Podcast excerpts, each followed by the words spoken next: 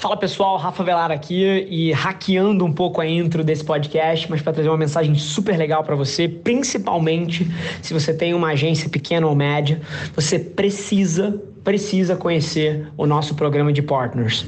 Se você não sabe o que é o Partners da Adventure, você precisa ir agora no meu perfil do Instagram, avelarrafa, e olhar nos destaques e clicar no destaque que diz Partners e tem um foguinho, porque vai fundir a sua cabeça o que a gente tem feito para acelerar donos e donas de pequenas e médias agências no Brasil. Corre lá e dá uma olhada. Um abraço.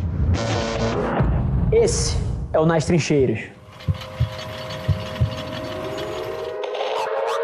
Curioso aqui, tá? Eu acho que a maior dica que lá atrás, essa é uma coisa que eu sempre tive. Eu sempre fui uma pessoa de pensamento independente. Só um exemplo, eu nunca fui uma pessoa que pediu muita opinião dos outros. É, eu nunca quis saber o que, que a minha namorada achava, ou o que o meu irmão achava, ou o que o meu pai achava, ou o que um amigo achava do que eu tava fazendo. Eu sempre tive uma coisa de ouvir a minha voz interna. Só que quando você tem 18, 20, 23, 25 anos, essa é uma coisa que você duvida muito dessa voz, porque você não tem repertório, você não tem experiência. Então, por mais que você esteja se ouvindo, você ainda duvida muito que essa seja a decisão correta. Então eu acho que o maior conselho que eu daria pro Rafa lá de trás, porque eu não mudaria nada do que eu fiz e a forma como eu fiz, era confiar nessa voz de dentro. Porque quanto mais a gente consegue reduzir as vaias e os aplausos que vêm de fora e focar na nossa intuição, não só a gente gera mais felicidade, como ao longo do tempo a gente constrói muita autoconfiança no nosso taco de tomar as decisões, isso faz toda a diferença lá na frente. Eu acho que é isso que eu falaria pro Rafa, e no meu caso específico, eu falaria para ele ter um pouquinho mais de paciência, porque eu sempre fui uma pessoa que quer as coisas muito grandes e muito rápidas. E ao longo dos últimos três anos eu amadureci muito, entendendo a diferença entre paciência no meu sonho maior, mas velocidade no que eu tô fazendo no dia a dia, né?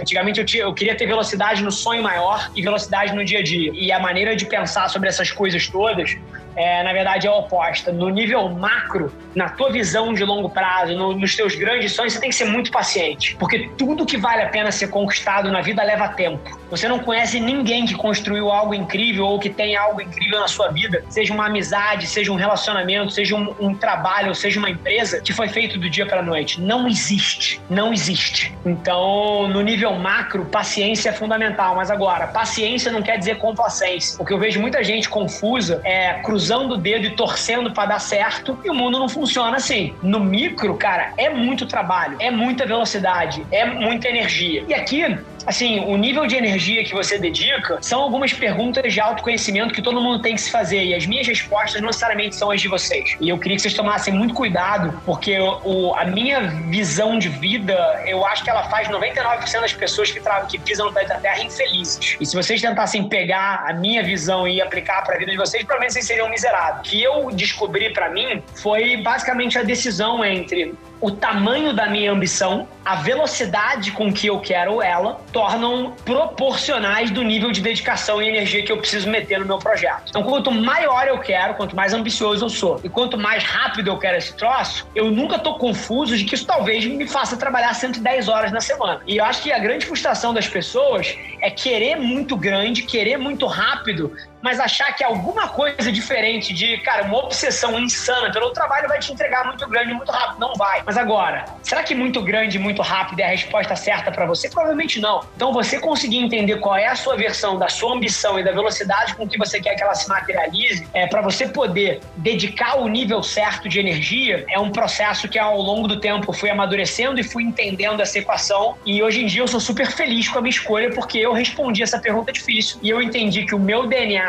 e, sei lá, as minhas experiências de vida, a minha vida um pouco dura, cara, no começo morando com os meus avós, cara, com a minha mãe ali de favor na casa deles. Isso construiu em mim uma, uma ambição e acho que tem um pouco de genética aqui também, que, cara, assim, é assim que eu rodo. É, qualquer coisa que não seja muito, muito rápido me faz infeliz, me gera ansiedade, me gera frustração, eu vou ficar deprimido. Então, a minha fórmula de felicidade é um pouco específica, mas cada um tem que olhar para dentro, tem que entender a sua versão da sua equação e ficar bem com ela e olhar menos pro lado do que um amiguinho está construindo. Então, essa é um pouco das dicas pro Rafa de 10 anos atrás.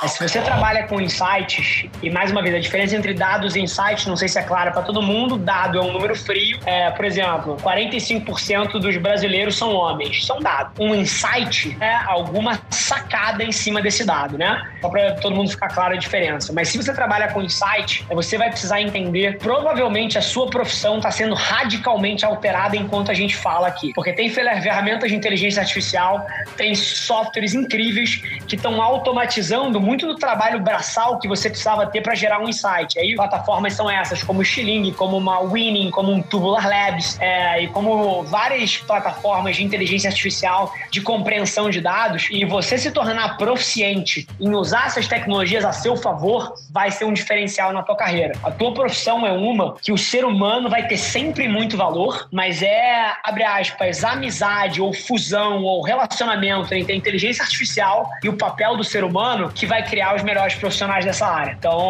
o papel de inteligência artificial, tecnologia e plataformas é fundamental na tua profissão. E quanto melhor você entender isso, mais valor você vai gerar e, e as derivadas todas que vêm junto com isso.